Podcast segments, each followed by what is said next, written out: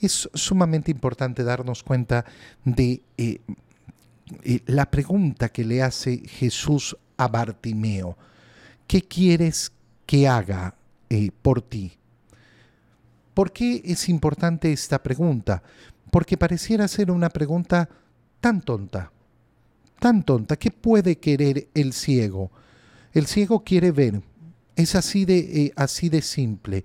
Pero el Señor quiere que hable, que pida. Y entonces a nosotros nos, eh, nos interesa esto, ¿por qué? Porque nos enseña lo importante que es abrir nuestra boca para manifestar el deseo de nuestro corazón. Y qué bonito es unirse a las palabras de Bartimeo, maestro, que pueda ver. No, no, yo no soy ciego, yo veo. Hermano mío, el camino de Cristo es un camino de iluminación, siempre. Y ese proceso de iluminación nunca termina. El camino de Cristo es un camino de iluminación y nunca termina. Lo repito. ¿Por qué? Porque es importantísimo.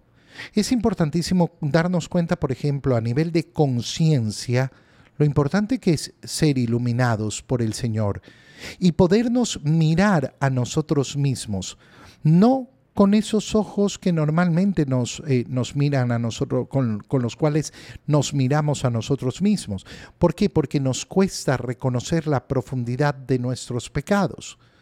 Fíjate en un tema que es siempre repetitivo, el tema de la justificación, el tema de poner excusas. Qué importante salir de las justificaciones porque las justificaciones al final no nos permiten tener una conciencia limpia, una conciencia clara, una conciencia que pueda admitir sus culpas, que pueda admitir sus responsabilidades, que pueda decir, me equivoqué, fallé, pido perdón tengo yo la culpa. Por eso esas palabras tan importantes en el acto de contrición, por mi culpa. Pero todavía más, porque en este mundo estamos llenos, llenos de falsedades, llenos de engaños, llenos de falsas esperanzas. Y tenemos que ser iluminados por el Señor para salir de ellas y nunca va a ser completo el camino. ¿Por qué? Porque siempre vamos a estar peleando contra el príncipe de la mentira. El engaño y la falsedad en el mundo siempre van a abundar. Y por supuesto que tenemos que pedirle al Señor que vea, que vea, que no me deje engañar, que no me deje llenar de ideologías, que no me deje llenar de ideas que no me permitan ver la realidad que yo no me llene de prejuicios que son una alteración de la realidad. Y para todo eso necesito ver.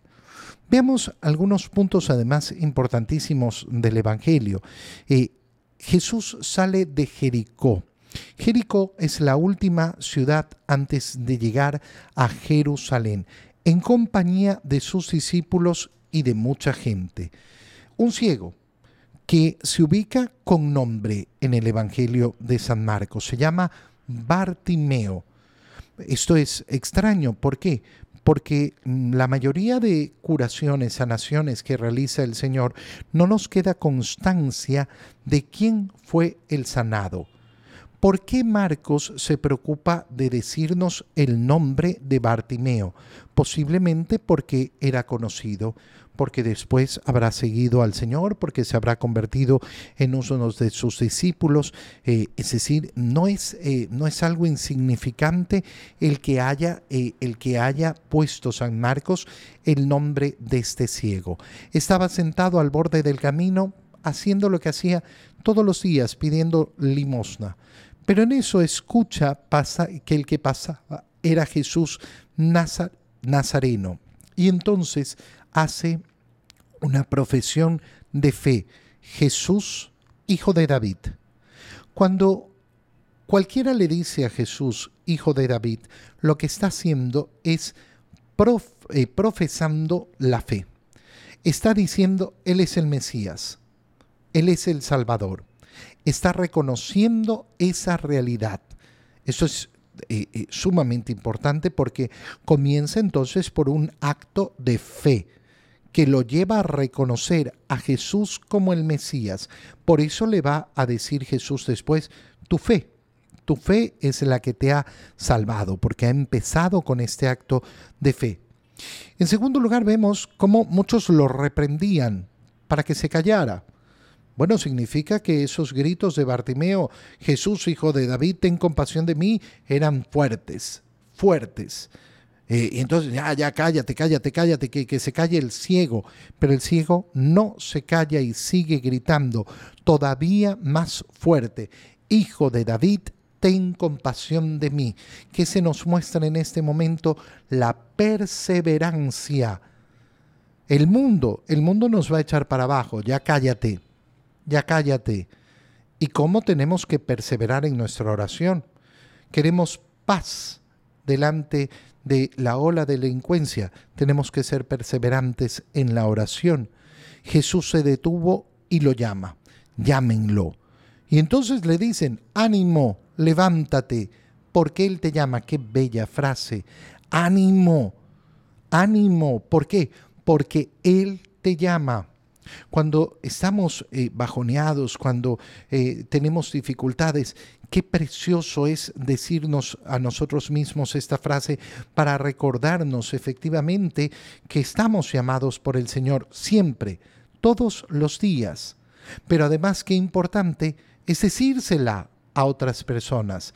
Mira qué interesante cómo eh, Jesús dice, llámenlo ¿Y por qué no lo llama Él? Porque quiere que actúen los otros, que participen los otros.